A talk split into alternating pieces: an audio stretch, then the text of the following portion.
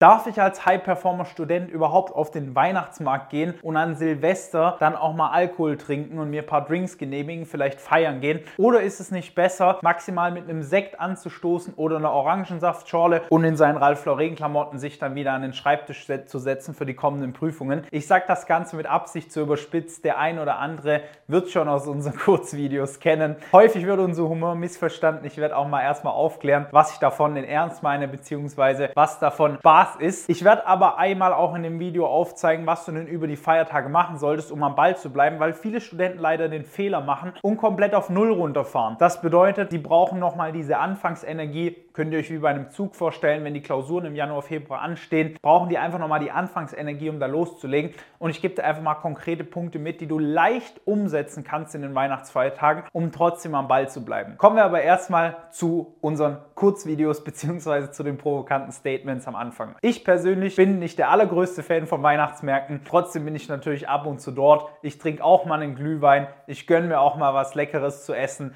Auch an Silvester werde ich feiern bzw. Party machen. Und ich selber bin auch niemand, der unbedingt Ralph Lauren tragen muss. Ich mache das mittlerweile eigentlich nur noch aus Prinzip, weil ich mir denke, wenn so viele Leute das kommentieren und anklicken, dann steigt unsere Reichweite immer weiter und der Algorithmus nimmt uns als relevant wahr. Dementsprechend dieser Zipper hier, ich bin ganz zufrieden, aber man braucht natürlich keine Ralph Lauren Klamotten, um erfolgreich zu sein im Studium, um gute Noten zu schreiben oder um sich mit dem Professor zu connecten. Es ist auch nicht zwingend notwendig, sich an Silvester an seinen Schreibtisch zu setzen, beziehungsweise da zu lernen, sondern man soll auch mal seine Zeit mit Freunden genießen, was trinken, abschalten. Also bitte, bitte genießt unser Marketing. Ich gehe davon aus, dass wenn ihr das längere Video anschaut, sowieso Bescheid wisst, dass das Spaß ist. Aber genießt das Marketing bitte mit Vorsicht. Für uns funktioniert es. Ich hoffe, ihr findet es auch lustig, der eine oder andere. Kommen wir jetzt aber mal zu dem eigentlichen Problem und zwar, was machst du an Silvester bzw. zwischen Silvester und Weihnachten, damit du trotzdem sehr gute Prüfungen schreibst mit wenig Aufwand und nicht einen kompletten Overload hast? Weil,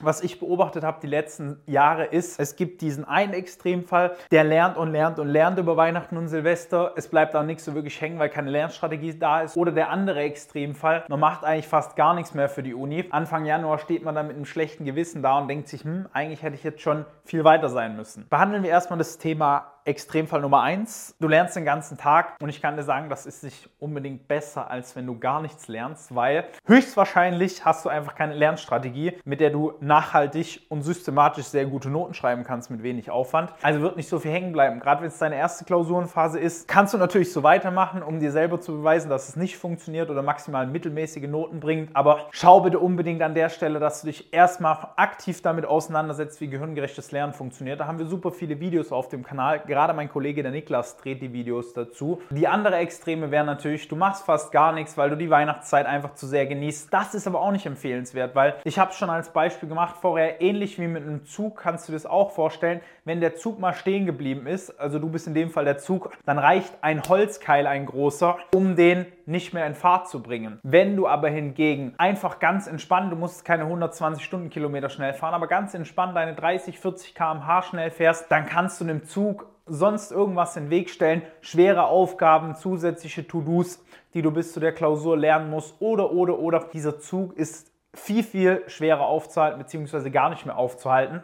Das heißt, ich empfehle dir, egal ob es Sport ist, egal ob es Lernen ist, egal ob es Weiterbilden ist, irgendwas zu tun, was dich fordert, ja, wo du sagst, hey, da ist nicht einfach nur stupide Umsetzung drin. Also ich meine jetzt nicht, dass du keine Ahnung irgendwie nur deinen Tagesablauf machst und dann am Abend vielleicht eine halbe Stunde in den Sport gehst, sondern dass du wirklich jeden Tag irgendwas eine Stunde lang machst, wie zum Beispiel ein Buch lesen, dich weiterbilden, zu lernen und zwar intensiv zu lernen das dein Hirn auf Vordermann hält. Weil wenn du damit anfängst, nichts mehr zu tun, zwei, drei Tage vor Weihnachten, dann kommt der erste, zweite Weihnachtsfeiertag, da machst du eine Woche schon fast gar nichts, außer vielleicht was mit der Familie. Klar, kann auch mal gut tun, aber für die meisten ist das dann auch wieder Stress. Also ruh dich lieber aus, mach eine Stunde am Tag konstant von 22. auch bis 27 irgendwas für die Prüfungen, damit einmal dein Gewissen beruhigt ist, du wirst viel mehr Spaß haben an den Feiertagen. Plus, du kannst auch besser in die Klausuren reingehen. Du bist viel besser vorbereitet als die anderen. Und wenn es nur eine Altklausur ist, die du jeden Tag rechnest, tu einfach irgendwas, dass du nicht komplett auf Null fällst, weil das ist eines unserer Geheimnisse, auch bei unseren Teilnehmern. Wir merken, die, die konstant am Ball bleiben, die haben einfach bessere und bessere Ergebnisse. Nicht, weil sie schlauer sind, weil sie mehr machen, sondern einfach, weil eine Strategie dahinter ist, die reproduzierbar sehr gute Noten hervorbringt mit wenig Aufwand. Natürlich muss man das ein bisschen differenzieren, je nach Fach. Mathelastige Fächer geht man anders an als Verständnisfächer und Fächer, die man auswendig lernen muss. Wenn du da genaueres wissen willst, kannst du aber einfach mal unter dem Video auf den Link klicken, da dich bewerben für ein kostenloses Erstgespräch bei uns. Das haben schon keine Ahnung, wie viele tausend Studenten gemacht. Warum nicht du auch mal, wenn du uns eh schon länger überlegst, dich mal bei uns zu melden, dann machst du es einfach mal kurz vor Weihnachten. Jetzt haben wir gerade noch Kapazitäten. Im Januar ist bei uns wieder sehr viel los. Deswegen einfach mal melden bzw. dich bewerben. Ich wünsche weiterhin viel Erfolg in deinem Studium. Bis dahin alles Gute, dein Valentin. Ciao.